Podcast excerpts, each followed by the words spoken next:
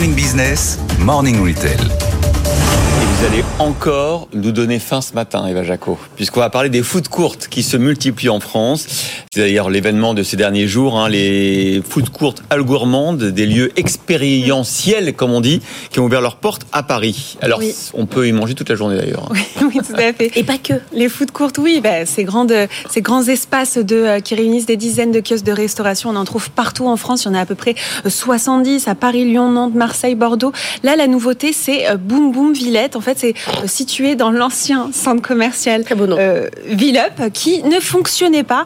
Et ici, c'est une, euh, une restructuration euh, menée depuis 2019 par la foncière Apsis, un projet à 40 millions d'euros. Alors, fini les commerces. Ici, Boom Boom Villette, c'est 25 000 mètres carrés de finalement divisé en trois offres. Donc, le food avec une dizaine de, avec 20 kiosques de restauration, mais aussi une résidence avec des chefs qui viendront et qui se succéderont. Une proposition aussi dédiée aux loisirs. Alors, il y a encore euh, le euh, cinéma pâté, le simulateur de chute, de chute libre, l'espace, l'escape game. Un escape game que j'ai fait. Voilà. Ah, voilà. Ouais, j'ai déjà fait celle-là, c'est pour ça que je le dis. Ah. Mais- Il est bien non, mais Ah bon Voilà. Il se promène à Boom Boom Villette.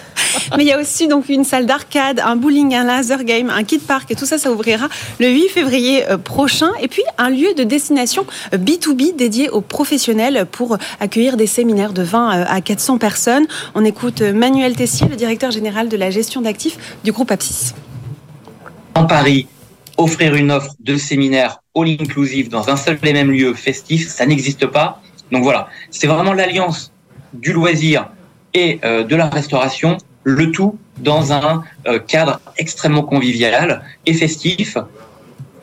Alors, l'ambition, c'est 4 millions euh, de visiteurs par an avec un ticket moyen, en tout cas pour ce qui concerne euh, euh, la restauration de euh, 15 euros à peu près par personne. En tout cas, c'est ce qui a été constaté lors du week-end euh, d'ouverture. Donc il y a un autre, euh, un autre centre qui a ouvert à Porte de Saint-Ouen. Là, ça s'appelle la Communale. C'est pas la même chose que Boom Boom Villette. Non, ça change un petit peu. Là, c'est un projet qui s'inscrit euh, dans une restructuration euh, du quartier des Docks euh, à Saint-Ouen. C'est la foncière euh, Fray qui mène ce projet euh, à près de 100 millions euh, d'euros euh, pour la halle et les commerces. Alors ici, c'est une halle gourmande comme il en existe euh, ailleurs, mais euh, avec une, donc une vingtaine de kiosques.